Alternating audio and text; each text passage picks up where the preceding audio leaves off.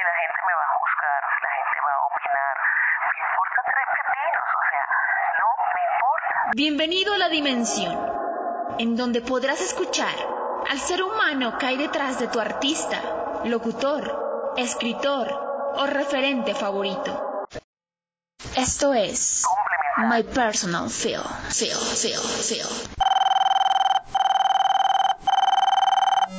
Hola, hola, hola, ¿cómo están? Mi nombre es Dani Flores, eh, aquí mandándole un, un saludito súper grande a mi amiga Obeida, que puedo decir de ella y por lo que he conocido, eh, es una muy buena madre, una excelente persona, una excelente actriz y de verdad que siempre, siempre deseándole las mejores cosas del mundo porque se lo merece, es una súper guerrera y, bueno, quiero enviarle un abrazo súper grande a mi amiga. Señora Santana, ¿por qué llora el niño? Bienvenidos a este episodio número 16 en el cual tenemos a una persona bastante peculiar que su manera de expresar las cosas es por medio del teatro. Es una persona solitaria, pasó por la Universidad Libre a estudiar Derecho, pero se reveló y terminó siendo una matrona en Chepe Fortuna. Obeida Benavides, ¿cómo estás? Bienvenida a MPF el documental. Sebas, buenos días. Encantada de conocerte, encantada de estar aquí y bueno, compartir con todos ustedes, pues yo no sé, mis experiencias, mi historia, mi pensamiento, que espero que a alguien le interese, ¿no? Pues yo creo que a muchos, pero bueno, se sabe que tú comenzaste a la edad de nueve años, pues con todo esto de las artes por medio del teatro, la danza y eso, pero antes de eso, o realmente cuál fue tu primer contacto con las artes? Bueno, yo no empecé a los nueve, yo empecé más tarde. Realmente a los nueve yo era absolutamente introvertida. Estaba, eh, yo vivía en el mundo de los libros. Para mí leer, bueno, esto es algo que yo siempre cuento. Yo entré al colegio cuando tenía cuatro años y el argumento de mi mamá, porque era muy chiquita, eh, para que la profesora del colegio donde me llevó me aceptara, fue ella ya sabe leer. Yo tenía una tía abuela que era maestra y para que yo me quedara quieta, ella me enseñó a leer y me enseñó a recitar y me enseñó otras cosas que tenían que ver con los libros y para mí los libros fueron una pasión, un mundo fascinante desde muy chiquita. Yo aprendí a leer en revistas, en cómics, yo eh, me subía en el árbol de ciruela de la casa de mi abuelo en Barranquilla, allá en la última rama, a leer eh, y a comer ciruelas, por ejemplo, por supuesto. Eh, para mí el libro era, era otro mundo. En el libro yo vivía aventuras que no me atrevía a vivir en la vida real. yo llego realmente a la actuación cuando tengo 16 años, cuando estoy ya terminando el bachillerato mi mamá acababa de morir, mi mamá murió cuando yo tenía 15 y además de tener como este conflicto de haberme quedado huérfana, sin mamá, ¿no? Como toda esta cosa existencial, me había pasado una cosa que para mí fue terrible. Y es que em, en la despedida de sexto bachillerato, mi profesora, mm, yo era muy ñoña, ¿no? O sea, era la persona más estudiosa del mundo y a ella le pareció que eso era mérito suficiente para ponerme a decir las palabras de despedida a mis compañeras y yo no fui capaz. Lo único que les dije fue que les vaya bien. Y me senté y no, no, no pude. Y a mí eso me molestó mucho. Me dio mucha rabia conmigo misma no haber sido capaz de haberle dicho unas cosas bonitas a las, a las chicas y todo esto. El caso es que cuando ya estaba en sexto bachillerato a mi colegio llega por primera vez dos cosas que para mí fueron muy importantes, la danza y el teatro como electivas. Yo había estado en música, yo pintaba, me ganaba los concursos de pintura, ¿no? Pero eso de exponerme yo físicamente delante de la gente, ¿no? Me moría del susto. La que era mi profesora de teatro también era mi profesora de filosofía y hubo como mucha empatía con ella. Eh, digamos que luego durante muchos años se convirtió como en mi mamá, por eso hablo de la muerte de mi mamá el año anterior. Y eh, me gané un concurso de pintura, entré al grupo de teatro en el colegio, me gané un concurso de pintura y el premio del concurso de pintura era un taller de teatro en la academia que ella estaba comenzando a fundar en ese momento pues para mí era perfecto porque era superar ese pánico de hablar delante de los demás, era estar con una mujer que era como mi figura materna en ese momento. Eh, y bueno, lo hice. Y esa fue mi perdición. la pintura me perdió por completo, o sea, ya yo no he vuelto a tener como la habilidad de volver a pintar como pintaba en ese momento. Eh, y me dediqué por completo a la actuación. Para mí fue descubrir un mundo maravilloso en donde tenía con mucha rabia al principio, con mucha, con mucho fuego, eh, la posibilidad de decir lo que no me atrevía a decir cuando era Obeida en el mundo real. Eh, digo con mucho fuego al principio en la escena, porque luego se fue atemperando, ¿no? Mi vida real comenzó a transformarse gracias al ejercicio de esto y todavía se transforma, yo todavía siento que no estoy completa. Pero comencé a crecer, comencé a aprender. El estar en la escena me ha enseñado mucho a mí como ser humano y yo sigo amando lo que hago, sigo sintiendo la misma pasión, pero ya no tengo la rabia que tenía inicialmente. Esa rabia se ha ido calmando porque he podido, digamos que pintar mi vida completa de la experiencia que para mí ha significado la actuación. Ok, interesante cómo lograste llegar ahí, pero cuéntanos, o sea, podemos decir que después de la muerte de tu madre y pues que tu profesora te invitó a eso, ahí fue que comenzó este viaje del teatro en serio? Sí, claro, sí, no, antes de eso, pero ni de fundas, nada, o sea, ir a fiestas, eh, tenía 15 años, ir a fiestas para mí era dramático, eh, tener novio era imposible, eh, todo lo que significara el contacto con otra persona, el roce con otra persona, era algo que estaba totalmente fuera de mi alcance, no lo podía hacer. La actuación me transformó por completo. Ok, bueno, ahora sí, documentanos por favor tu trayectoria después de eso, qué pasó hasta el sol de hoy. Uy, es historia patria. Mira, yo comencé con este grupo, Core Danza Teatro, es un grupo de danza teatro de Barranquilla que dirigió una mujer muy, muy interesante que se llama Mónica Gontovnik. Ella eh, venía de Nueva York de estudiar danza, eh, luego de haber pasado por un tiempo eh, en, en, Bogotá y llegó como con unas ideas muy innovadoras. Nosotros no teníamos ni idea qué era lo que estábamos haciendo. Luego, con el tiempo, nos enteramos que lo que estábamos haciendo era danza teatro, que se inscribía en la línea de la danza contemporánea. Dijimos, ah, nosotras somos contemporáneas. No, fue como un descubrimiento porque era estábamos trabajando con lo que sabíamos hacer, estábamos trabajando con lo que podíamos hacer. Eh, y formé parte de ese grupo casi 20 años. Em, o sea, yo hice parte de Core desde su inicio hasta su culminación como grupo escénico. Luego que Core termina, eh, pues pasaron como muchas cosas que nos llevaron a la decisión de separarnos. Era un grupo de mujeres eh, del que salieron muchas mujeres importantes en las artes escénicas. Luego que nos separamos, yo formé mi propio grupo, el colectivo Espacio Interior, con el que comencé entonces ya a hacer mis propias creaciones. Eh,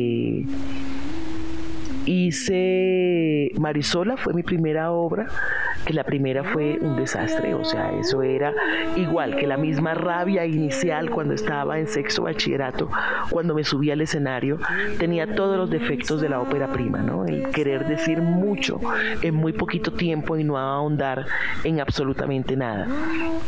Eh, luego esa obra que fue un desastre, bueno, yo como que me senté y dije, bueno, ¿qué pasó aquí? ¿Qué funciona? ¿Qué no funciona?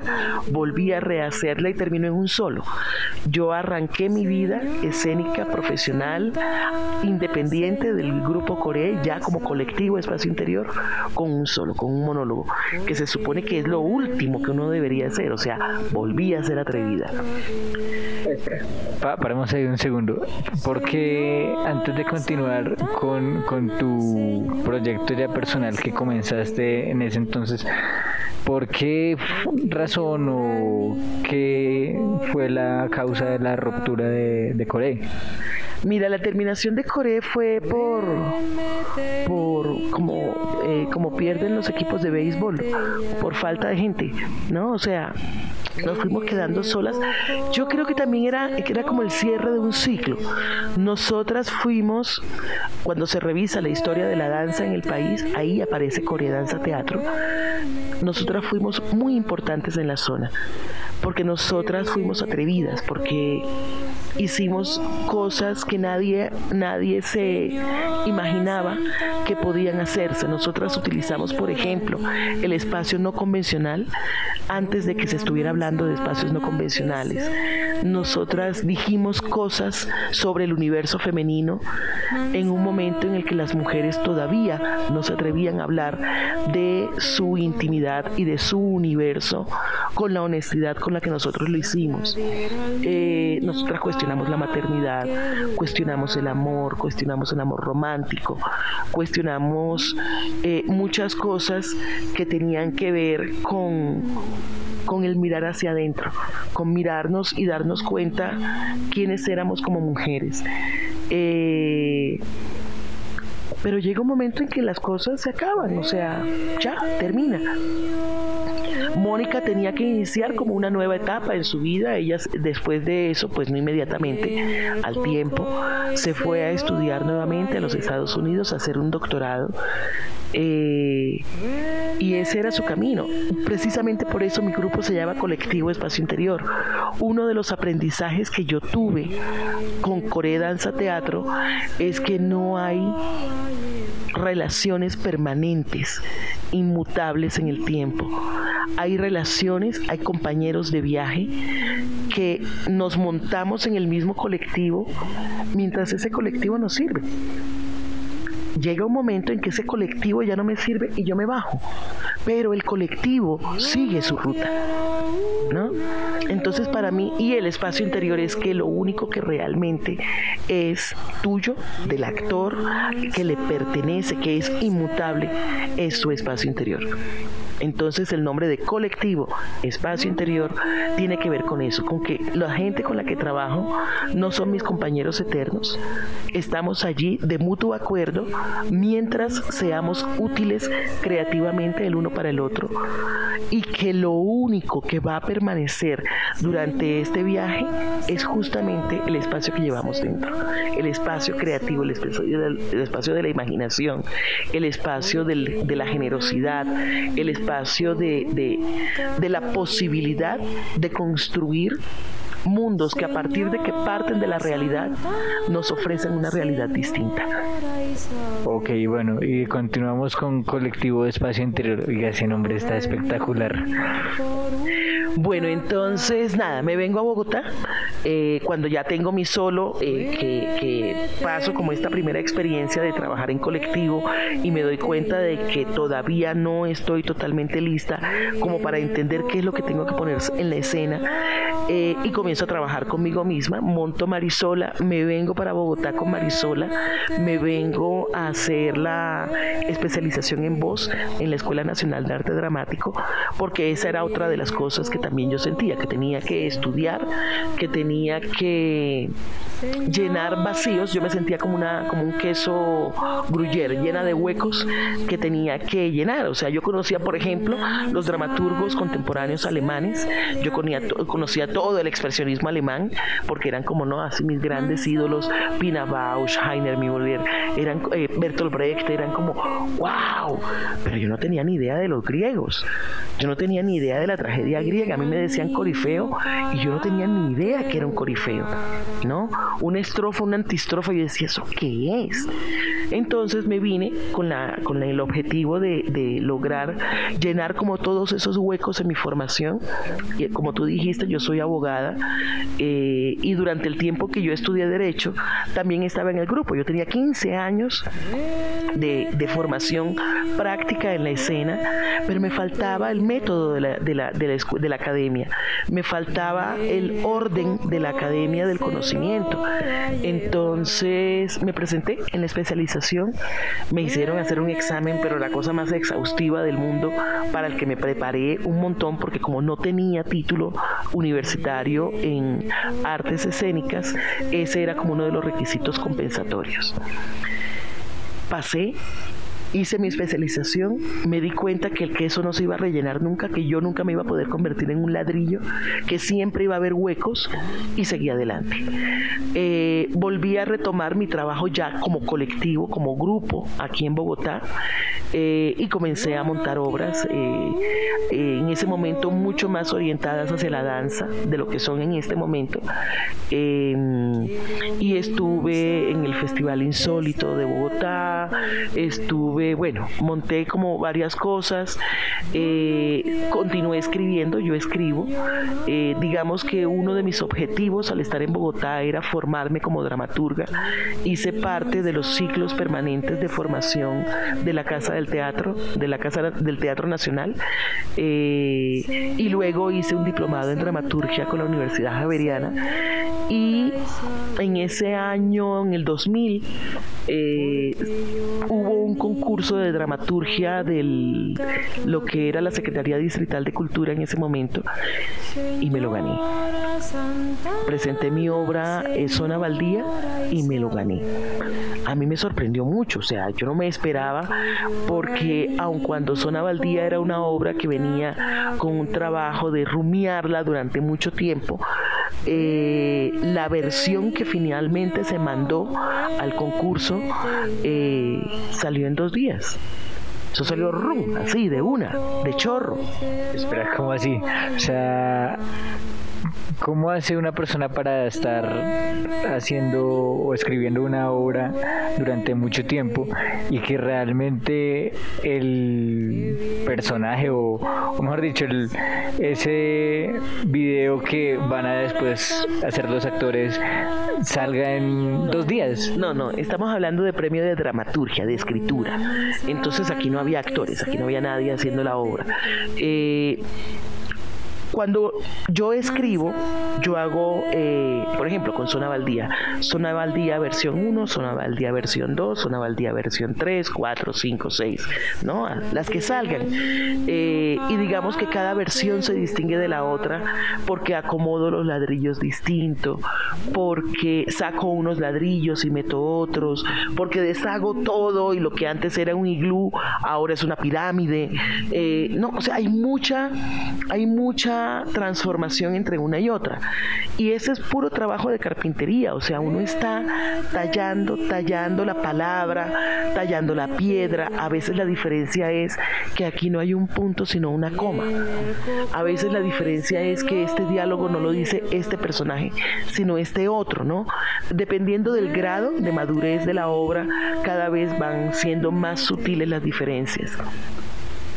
Eh, por eso te digo, esta última versión de Zona Baldía salió en dos días.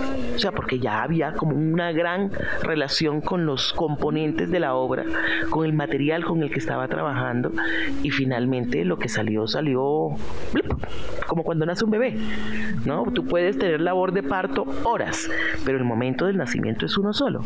¿no? Y eso es no, así sale y ya. Entonces, eh, Zona Baldía fue eso, fue una, eh, una, como una sorpresa, porque fue como si el mundo me dijera, ese bebé que nació es bonito. Lo montamos después de habernos ganado el premio, eh, lo monté dirigido por otra persona, todavía seguía sin confiar en mí como directora y salió también otro desastre. O sea, yo, la, pobrecito el, el, que trabajó conmigo de director en ese momento, porque creo que sufrió mucho porque todo el tiempo tuvo oposición de mi parte, una resistencia absoluta porque yo decía, por ahí no es, por ahí no es, por ahí no es, por ahí no es. Salió la estrenamos, yo era actriz en ese momento de la obra, o sea, era la escritora y la actriz, digamos que yo quería una visión distinta desde la dirección y por eso invité a este amigo a que dirigiera, porque me parecía que eh, por el tipo de dramaturgia que yo, hacia el que yo me inclino, había muchos espacios que perfectamente yo podía estar llenando con mi imaginación y que luego en la puesta final no estuvieran realmente y resultara un producto totalmente incoherente para la gente. No funcionó, eh, mi nivel de estrés fue terrible, ya yo tenía una lesión de columna y eh, digamos que con todo este proceso yo tuve una crisis muy fuerte que terminó en una cirugía lumbar, o sea, me sacó del escenario de la danza por completo. Aquí me tocó enfrentarme a mí, o sea, bueno, ya no vas a poder bailar, ¿qué vas a hacer? Eh, y coincidió con el nacimiento de mi primer hijo y, el inicio de una vida en pareja que me llevó a devolverme a Barranquilla. Y lo que hice fue voltear hacia mi proceso de maestra. Como maestra de voz ya era especialista en voz y comenzar a buscar otras cosas. Comencé a trabajar con la Escuela de Bellas Artes en Barranquilla, con el programa de, de arte dramático y me volví loca. O sea, yo aproveché esa oportunidad de ser maestra de gente super pila que estaba dispuesta a correr todas las aventuras del mundo para hacer todas las locuras que a mí se me pasaban por la cabeza. Nos fuimos a hacer investigación de voz en la región, nos íbamos a meter en las fincas, a vivir en los pueblos, eh, a aprender, aprender, aprender cosas de la gente por ellos, pero también por mí. Y encontré gente con quien trabajar y les propuse montar nuevamente Zona Baldía. Y montamos Zona Baldía dirigida por mí y para mí fue una experiencia maravillosa, o sea, de todo, yo tengo, bueno, yo quiero todas mis obras, pero para mí Zona Baldía es la obra más poética, más dulce y más triste que yo he podido montar en todo el tiempo. O sea, tiene de mí muchísimo. O sea, si yo quisiera que la gente me recordara algún día por algo, yo quisiera que incluyeran en ese recuerdo a Zona Baldía. Para mí es preciosa. Es una obra en donde cada detalle está cuidado, en donde cada cosa que se hace está trabajada al detalle, en donde nada está dejado al azar, en donde fui muy, muy minuciosa en su construcción. Eh, bueno, esta obra también, creo que hay una cosa que me ha acompañado siempre y es que he estado en el momento oportuno haciendo lo que tengo que hacer y por eso lo que he hecho ha logrado reconocimiento, ha, ha logrado llegar a los oídos o a los ojos de la gente en el momento indicado. Con Zona Baldía pasó eso, llegó en un momento que era como el apropiado y la gente logró recibir como esa pues yo no sé si, decir honestidad, pero digamos como eso que se estaba entregando. Luego de Zona Baldía, bueno, ya viene, estoy en Barranquilla, viene todo un proceso un poquito más como light, por decirlo de alguna forma. Monto cosas con la universidad, eh, comienzo a trabajar con la Escuela de Bellas Artes en Cartagena, sigo en el cuento del riesgo, monto una obra en un cementerio, una versión de Antígona, que era como un recorrido que iba por la calle y terminaba en el cementerio, monto una especie de cabaret a partir de una obra de un alemán que se llama Peter Handke, que es el sexo según Mae West, que es un cuestionamiento brutal al matrimonio y al papel de la mujer en el matrimonio. Entonces monto esto como si fuera un cabaret en donde las actrices tienen unas máscaras que son una parodia de los rasgos bonitos de las mujeres. Entonces tienen unas narices súper eh, exageradas temporadas son caricatura de las narices respingadas, de los pómulos altos, de las pestañas largas, de los cabellos bonitos, de los pechos grandes, de las colas grandes, de las mujeres en tacón, de lo que se muestra, ¿no? Era, era como la mujer como mercancía, eh, en donde se ofrecían abiertamente a los hombres que asistían al espectáculo y se intimidaban totalmente cuando estas mujeres con esos pechos voluminosos se los ponían en las caras que quedaban así todos apretados, eh, mientras hablaban de eh, el matrimonio como un mercado formalizado del sexo, en donde hay un intercambio económico que a cambio de sexo serás mantenida. ¿No? Eh, y mientras tanto sonaba la marsellesa y estas mujeres eh, gritaban así, eh, quiero amarte, pero, pero no puedo porque es que tú me mantienes, ¿no? Como toda esta cosa que también era una cosa muy, muy íntima mía, ya yo estaba con problemas en mi relación de pareja y era también como un cuestionamiento personal, o sea, hasta dónde en esta relación de pareja yo me estoy vendiendo a mí misma, yo estoy vendiendo mi autonomía, mi independencia, mi capacidad de decidir por mí lo que yo quiero hacer. Yo ya no quería estar en Barranquilla.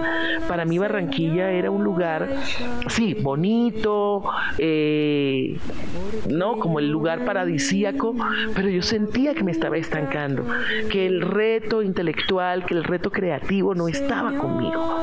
Comencé a hacer cine, ya yo había hecho cine aquí en Bogotá eh, como una cosa, digamos, como muy colaborativa con mis amigos que eran profesores en la Javeriana en la carrera de, audiovisuales y me decían, ay, yo ve, mira, ven, que necesito una actriz. Y yo decía, listo, vamos, tan, tan, ¿no? Espera, para, para ahí. Me parece muy interesante eso que dices porque, pues bueno, ahora es menos notorio porque hay como una mm, ola en estas nuevas generaciones de el feminismo y de, sí, todo hacer respetar y, y han puesto cosas muy claras que eso se me hace fantástico. Pero eh, ¿para qué año fue eso que me estás contando y cómo, cómo, cómo, cómo haces ahí? O sea, ¿cómo, ¿cómo, hace una persona? Porque pues digamos que antes de finales de los 90, cuando comenzó a abrirse realmente el mundo con esta llegada del internet y todo esto, eh, pues realmente Colombia y Latinoamérica, los países que éramos así, como dicen en Estados Unidos, tercermundistas, eran países muy conservadores y que, pues, eh, en cierta medida doble moralistas. Bueno, mira, ahí me toca devolverme en la historia un montón. La primera vez que yo le dije a mi mamá que yo no me quería casar, yo tenía 13 años. Estamos hablando del 75 por ahí, o sea, ¿no?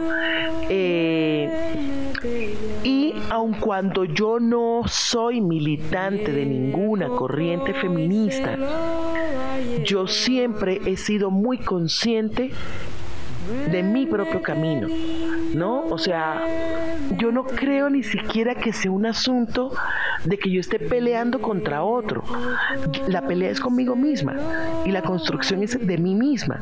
O sea, eh, no sé si es el resultado de toda esta introversión inicial en mi vida o qué, pero yo soy muy consciente de lo que está pasando adentro y de la conformidad o inconformidad con unas determinadas condiciones externas en un momento determinado. Y por eso dejo la carrera y por eso sigo haciendo teatro y por eso me vengo a Bogotá y por eso tengo mis hijos y por eso por eso todo, o sea, cada una de las cosas que he hecho eh, a pesar de que puedan parecer bandazos a diestra y siniestra, han sido el resultado de una incomodidad interior que me ha obligado a salir de la zona de confort, ¿no? A, a, decir, no, está bien, ya llegué, pero no, más, más. Mira, yo me fui de mi casa cuando yo tenía 22 años. ¿No? Me fui a vivir sola. Eh, esto, 22 años, si nací en el 63, 73, ¿qué? 63, 73, 83, en el 85, ¿ya? Esto era inaudito, totalmente inaudito. Eh, Después del tiempo yo me hice amiga de la agencia de arrendamiento que me alquiló el apartamento donde yo vivía y la secretaria de gerencia, el gerente fue el que decidió arrendarme el apartamento él solito, o sea, él tenía gente que estudiaba las solicitudes de arriendo y todo eso, pero él fue el que decidió arrendarme el apartamento y la secretaria de gerencia después de mucho tiempo me contó que cuando él tomó esa decisión, ella le preguntó, ¿y usted está seguro de lo que está haciendo? Y él le dijo, sí, porque yo tengo que cuidarla. Él se sintió responsable de mí como si fuera mi papá. Y por eso me lo arrendó. Y él me monitoreaba, porque en ese edificio eh, que ellos tenían la administración del edificio completo, vivían varias familias en donde había alguien que trabajaba en esa agencia. Eh, y él me monitoreaba. Él estaba como muy pendiente con los otros eh, de cómo me iba a mí. Pues a mí me fue bien desde el principio, porque es que para mí irme a vivir sola no era una aventura un capricho, una cosa que se hacía porque sí, no, era una necesidad. Era una necesidad de tener un espacio propio a lo Virginia Woolf, era una, necesidad de poder tener la posibilidad de decidir en lo práctico hacia dónde iba yo. ¿Ya? Eh, y, y, no era, eh, todo era como esto, como, como, como ese poder afincarme en mis propios pies. Eh, y no tiene que ver con que deteste a los hombres, los hombres me encantan, los amo, la energía masculina me parece indispensable en la vida. Eh, yo creo que nosotros no somos contrarios, somos complementarios y necesitamos la energía del otro mientras terminamos de desarrollar nuestra propia energía binaria. ¿ya? Porque es que eh, yo o tengo la energía femenina desarrollada o tengo la energía masculina desarrollada, pero tener las dos desarrolladas de una manera equilibrada, pues eso es la perfección. Entonces nosotros no somos perfectos y nos completamos con el otro, en el encuentro con el otro, en el diálogo, así sea un diálogo discutido con el otro, es donde yo realmente encuentro la posibilidad de desarrollarme, de crecer como ser humano y darme cuenta de quién soy, mirándome en el espejo que el otro me pone enfrente. Entonces, eh, digamos que ese ha sido mi camino. Y, no en lo vital y como que... Em, no me ha preocupado nunca si soy pionera o no en cosas que hago o si forman parte de lo que se usa o no se usa, porque para mí no es un cuestionamiento. Si la gente me va a juzgar, si la gente va a opinar, me importa tres pepinos, o sea, no me importa. No, no me importa, no me importa para absolutamente nada. Eso es bastante interesante porque el hecho de que una persona llegue ya a ese nivel significa, pues por lo menos que va a tener paz interior. Y si tú no tienes paz interior, pues no hay nada.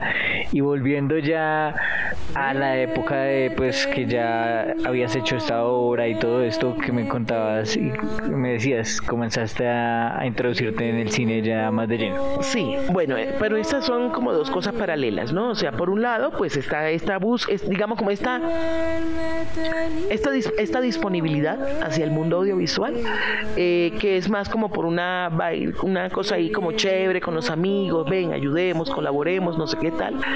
Eh, y lo otro que era como, bueno, ya me decidí a dirigir, vamos a ver cómo es este cuento de dirigir, aprendamos a hacerlo en espacios, en nichos cobijados que eran las escuelas, ¿no? La de Bellas Artes en Barranquilla y la de Bellas Artes en Cartagena. Y ocurren dos cosas eh, muy simultáneas, tres cosas simultáneas, no exactamente eh, al mismo tiempo, pero digamos que son como una unión de cosas que termina disparando un nuevo detonante de transformación en mi vida. Una es la participación en el cortometraje Dolores, en donde fui protagonista, dirigido por eh, Tatiana Villacop, una chica de Cartagena que estudió cine aquí en la Universidad, de la, Universidad Nacional y que había estado haciendo sus prácticas en una película donde yo hice un personajito, ¿ya? Que a, la que llegué precisamente por ayudar a un amigo, ¿no? Eh, mi amigo tenía que, era como el director de casting y el día que fueron, fue la gente de, de Bogotá a hacer el casting en Barranquilla, eh, no le apareció la gente. y él estaba pero desesperado porque tenía que tener eso lleno. Y me llamó y me dijo, vente ya, vente ya, auxilio. Y yo me fui y me llevé a dos personas, algo así. Eh, yo iba acompañando gente y pues me dijeron, pues ven y haces el casting, era como para la vecina 45, y yo fui y de pronto llega corriendo la directora, que era Camila Lizarazo, y me entrega un papelito para que lea unos textos, para que cuando esté lista haga la escena, y yo le dije, listo, de una, lo leí tan y de una vez lo hicimos, y fui la nana de la protagonista del Ángel del Acordeón. Tatiana estaba haciendo allí sus prácticas, ella me vio y dijo, ella es Dolores. Tatiana se fue para Brasil a hacer su especialización, pasó el tiempo, regresó y cuando regresó me encontró casualmente en la Escuela de Bellas Artes en Cartagena y me dijo, yo te estaba buscando y le dije, bueno, ya me encontraste, ¿qué quieres? Y hicimos Dolores. Dolores eh, fue lo que finalmente eh, se convirtió en la llave con la cual yo entro a Televisión Nacional. Entonces, eso está allí. Em, por otra parte, eh, me separo del, del, papá de mis hijos, definitivamente la relación no va más. Y me gano un premio para volver a montar una obra conmigo, yo solita, dirigida por Beatriz Camargo en Villa, en Villa de Leiva. Entonces, estos tres hechos confluyen en el tiempo porque yo me separo, me voy a Villa de Leiva a, hacerla, a, hacer uso de mi premio, eh, montando la obra con Beatriz, monto Nana para una memoria terca y eh, con dramaturgia mía, actuada y bailada por mí, con música de una gran amiga que murió el año antepasado. Em, ¿Se puede saber el nombre de la afortunada? Edna Paredes. No, mentiras, Edna Guerrero. Edna murió hace dos años de cáncer. Eh, y tenía una voz maravillosa y la música de Nana toda es interpretada por ella. Eh, era una cantante lírica que, que estaba tratando de encontrar la manera de vincular las técnicas del canto lírico con la música tradicional nuestra. Eh, y, no, la música de Nana es preciosa.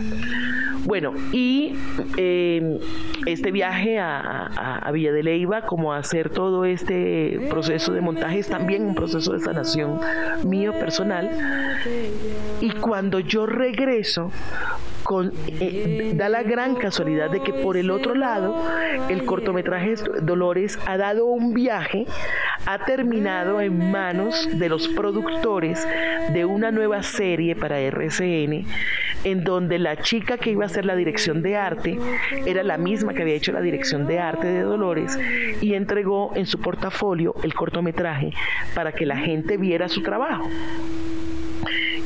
y los productores dijeron, ¿y quién es ella? La queremos. Espera, estás hablando, cuando dices una serie, te refieres al famoso Chepe Fortuna, en el que hacías el papel de una matrona que...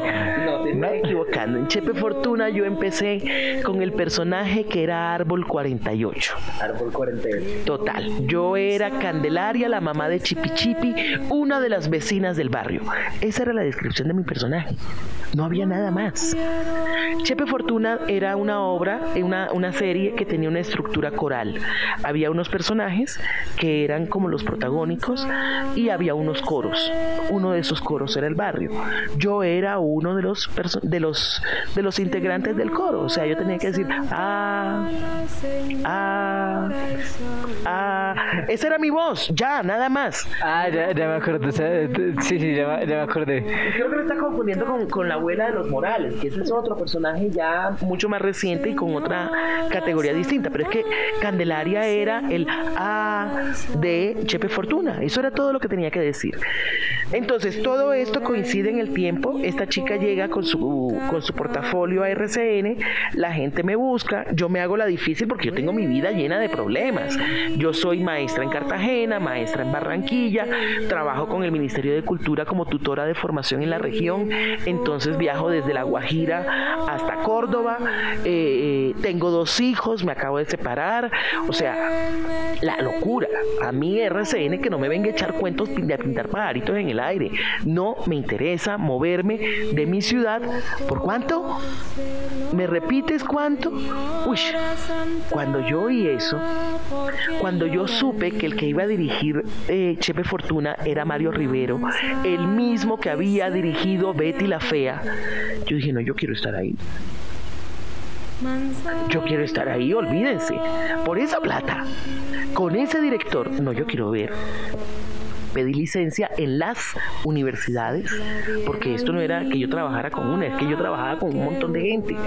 Pedí licencia en todas partes, me vine para Bogotá a trabajar con ellos, entré en crisis porque me pagaban un bulto de plata por no hacer nada, por hacer, ah, ah.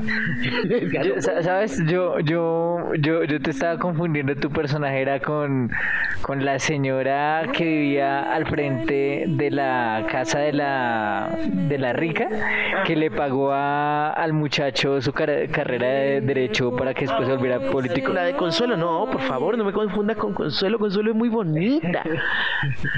Bien, no, entonces, entonces, ¿qué? Eh pues nada, yo entré en crisis. Yo dije, ¿cómo así que me están pagando tanto por hacer tan poquito? Esto no puede ser. Y digamos que mi concepción de la honestidad me obligó en ese momento a buscar, no. Aquí hay que buscar el cómo este personaje va creciendo. Y me lo propuse, me lo propuse conscientemente, eh, con muy buenos resultados. Chepe Fortuna estaba planeada inicialmente, creo que era 80 capítulos y finalmente fue como a 120. Y en el alargue, mi personaje creció. ¿No? Mi personaje tuvo historia propia, mi personaje tuvo un desarrollo dramático. Yo dije, bien, hice la tarea. Terminó Chepe Fortuna, ya yo me había venido para Bogotá, venía con mi nuevo monólogo, o sea, la segunda vez también me vine con un monólogo, con Nana para una memoria terca. Entró la crisis económica total porque televisión eh, tiene una característica muy importante que ojalá todo el mundo que esté escuchando esto y que esté pensando en la actuación como una posibilidad de vida y en la actuación para televisión como su único mercado, eh, esto no tiene estabilidad, no tiene continuidad de ningún tipo. Tú eres un contratista que tiene contratos que cada vez son más cortos. Eh, con Chepe Fortuna yo tuve contrato por casi dos años, pero en este momento eso es un exabrupto. O sea, tú puedes tener, si te va bien, un contrato por seis meses.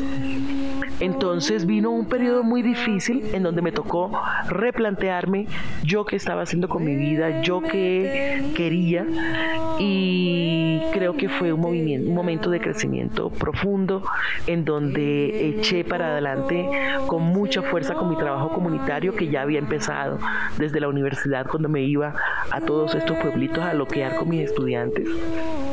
Eh, Nana para una memoria terca es otra obra también tengo como una gran desnudez emocional en donde entrego muchas cosas que son eh, parte importante de mí, de mi vida.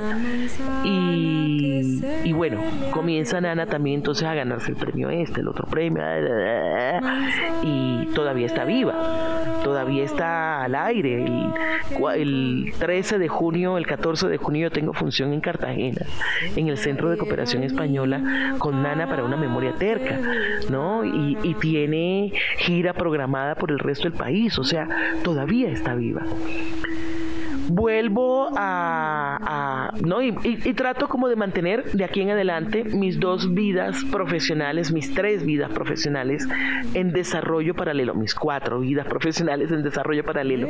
Por un lado la televisión y el cine, sigo haciendo cine, sigo haciendo televisión. Eh, finalmente llega la oportunidad con la abuela de los Morales, la historia de Miguel y Calet Morales, que fue así como el super guau, todavía a mí la gente me grita en la calle, abuela y yo les grito de vuelta, ¡Nieto! No tengo ni idea quiénes son, pero igual, ¿no? Es como, como, como ese cariño que la gente cobró por este personaje. Eh, y bueno, muchos otros más. Y sigo haciendo televisión y sigo haciendo cine y he, he perseguido directores. A Livia Estela Gómez, por ejemplo, me le colé en un casting que estaba haciendo para actores naturales en Ciudad Bolívar. Me le fui a Ciudad Bolívar y me le presenté como si yo fuera una actriz natural.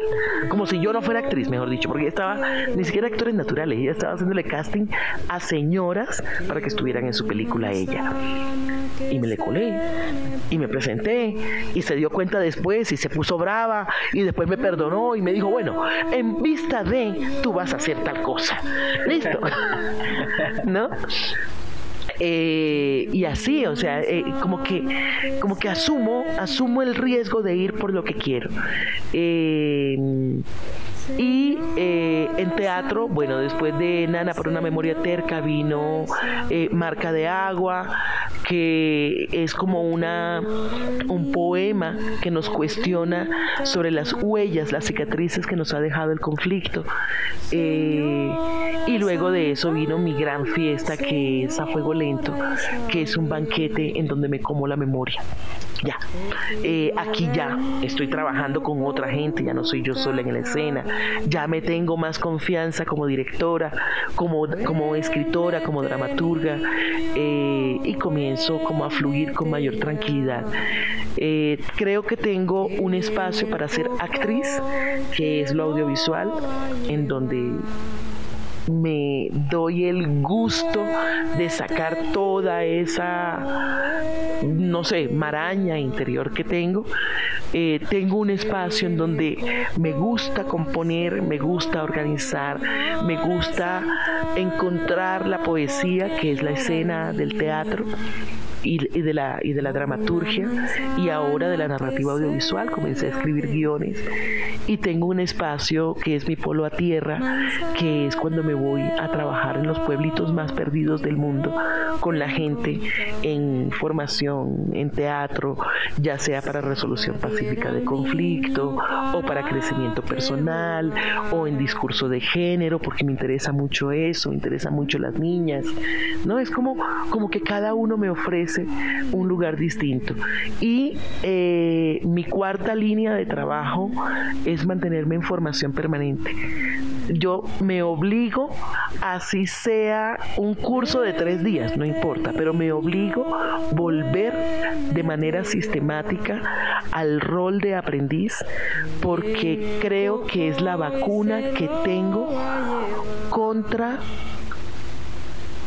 la displicencia, contra ese dejar ser, ese abandonarse a. No, creo que tengo que sacudir mis bases para recordarme que todavía no estoy terminada. Bueno, tú, tú dices son cuatro, yo, diría que son cinco por una hora, porque te volviste podcaster por una hora. bueno, fíjate tú. Y bueno, entonces eh, llegas a ese punto, ¿cierto? y después de, de lo de, de, ese gran éxito con Chepo de Fortuna y todo lo que me estás contando, pues así paralelo y las obras sociales, porque pues de una u otra manera, pues el irse a, un pueblito ya, pues después de uno tener ciertas comodidades y eso, eso es hacer obras sociales. ¿Cómo, o sea, cómo se da el contacto de manera genuina? O no sé, con la gente que hizo Los Morales, que esa parte sí, pues como que quedó en el tintero, no sé. ¿Cómo así? No, no entendí. Sí, o sea, tú, tú me contabas pues de las obras que, que, has, que has hecho. Y... Cuando hablas de la gente de Los Morales, ¿te refieres a los actores, al equipo? Al, a, los, sí, a, los, a, los, a los que escribieron la, la obra y a los que la produjeron. No, no, no, pues eso es lo más normal del mundo. O sea, Caracol encarga a un equipo X, en este caso son, ay, se me olvidaron los nombres, me van a regañar si llegan a escuchar esto porque además son amigos. Eh, encarga, pues amigos en el sentido de que los conozco, no de que porque como amigos entonces terminé ahí, no. Ellos le encargan a X equipo de, de guionistas la escritura de una historia. Cuando ya tienen la historia, eh, convocan a los actores a, a casting y digamos que lo hacen a través de los managers. Esto no es una convocatoria abierta que presentan en el periódico ni nada de esas cosas, sino que van llamando a los managers y pidiéndoles, miren, tenemos estos perfiles, preséntenos a sus actores. Mi manager me presenta a mí para un personaje determinado, me citan a casting, yo llego a casting, hago mi casting con quien me corresponde en ese momento y luego ellos toman sus decisiones. Afortunadamente en este caso decidieron por mí, o sea, una cosa que no tenía, realmente no hay nada allí, además del azar o además de las posibilidades que ven en ti en el momento en que tú presentas el casting, o sea, dicen, ve, esa mujer puede funcionar, tiene el perfil físico, eh, tiene tales características o condiciones en su forma de ser, eh, tiene tales características o condiciones en su desempeño profesional, llamémosla a ella, ya. Y eh, luego hay una cosa que sí es como muy providencial, eh, se da como una relación mágica entre la gente. yo creo que es el resultado de un buen casting, ¿sabes? Esta química, lo llaman eh, los esotéricos, que surge entre los actores, es el resultado de una intuición por parte de aquel que escoge a los actores para un determinado elenco eh, y que permite que ellos crezcan de manera emocional durante el desarrollo de la producción que se refleja finalmente en el producto realizado. Entendido. Pero bueno, ya que tocas esa parte que es, o sea, para mí eso es importantísimo. Aquí toca documentar todo, entonces vamos a preguntarle a Oeida, pues, cómo hacen ya, pues ya entendiendo cómo funciona internamente la industria, pues ya de la actuación a nivel televisivo, eh, los canales, digamos, para bloquear a un actor para que sea exclusivo de ellos. Digamos, por ejemplo, hubo una época que Diego Trujillo, él era solo actor para novelas de RCN no, eso no es un bloqueo. Fíjate que eh, un actor exclusivo tiene un contrato con una productora determinada, no con un canal. Acuérdate que RCN y Caracol cumplen una doble función. Son productores, realizadores, pero también son canales, canales privados. Eh, para que una productora pueda tener a un actor en exclusiva, tiene que pagarle. ¿Ya? Entonces tiene que tener un contrato con él que estipula que durante tanto tiempo él va a estar a disponibilidad plena para ellos y a cambio le van a pagar tanto, lo usen o no lo usen. Eso ya no se usa porque cuesta mucho. ¿ya? O sea, a la productora le cuesta mucho tener quieto a un actor, porque le tiene que pagar de todas maneras y no le está sacando, eh, digamos, la utilidad a su inversión. El actor está ahí aburridísimo, porque a un actor no le gusta quedarse quieto. ¿Ya? O sea, un contrato, porque es que tú no trabajas solamente por la plata. Tú trabajas por muchas cosas. El dinero es importante, el dinero es la forma simbólica de tu bienestar, pero el dinero no lo es todo. Hay muchas otras cosas que intervienen también en la, en la definición del bienestar. En la, la realización, el reconocimiento, el saber que estás haciendo algo, que estás contribuyendo de alguna manera al mundo material. Todo eso es importante para, la, para, para tu bienestar. Entonces no es solamente el dinero. Entonces, eh, pues yo no sé si Diego fue en algún momento actor exclusivo de alguien. Eh, yo sé que Carriazo lo fue en algún momento. y el hombre estaba, pero desesperado, desesperado por volver a actuar. ¿Ya? Entonces, lo que puede pasar es que tú vayas en una seguidilla de proyectos con un determinado productor. Entonces, ahora haces este, luego haces este otro, luego haces esto otro, porque casualmente en todas estas producciones que han ido una detrás de otra, tú encajas en el perfil de los personajes. Y afortunadamente te ganas este casting y te ganas este otro y te ganas este otro, ya sea porque eres la berraquera como actor o porque tienes un manager que es un tigre negociando y ha podido tener una eh, continuidad contigo con una misma productora, ¿ya? Pero no es un asunto de que haya una exclusividad. La exclusividad es lo que te expliqué primero. Eh, Ahora, yo creo que también puede pasar otra cosa, y es que como las productoras producen, realizan eh, producciones audiovisuales que no sacan inmediatamente, a veces da la gran casualidad que pasaron esta en donde tú estabas, que se grabó en el 2015, esta otra en la que tú estabas que se acaba de grabar, esta otra en la que tú estabas que es del 2010 y esta otra que es del, no sé, 2017 ¿Ya? Porque las pusieron una detrás y por pura coincidencia tú estabas en todas.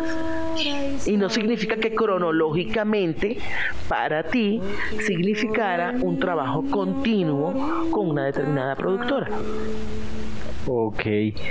Bueno, y antes de terminar, cuéntanos una o dos anécdotas que tú pues consideres que puedas contarle a la gente que puedan servir de ejemplo, porque pues como yo digo en todos los episodios, la gente cree que la vida del artista, la vida del actor, del músico, del locutor es papita paloro, pero pues detrás de, de uno hacer todas estas cosas hay, hay muchos sacrificios que uno tiene que hacer. no se me ocurre ninguna en este momento. Creo que todas se las conté ya. A ver, anécdotas. Uy. No. No, yo creo que ya te lo conté todo. Y un consejo. Estudiar, trabajar y no creértela nunca. Ya. Bueno, Veida, ¿cómo te sentiste en MPF el documental? No, súper. Muchísimas gracias. Muchísimas gracias por esta entrevista y muchísimas gracias por conocerte. No, muchas gracias a ti y bueno amigos ya saben tuvieron a una abogada de la actuación, a un ser humano magnífico, una solitaria que realmente yo quisiera ser de esos solitarios porque tiene un talento tremendo para la escritura y un ángel para la actuación. Hasta un próximo episodio.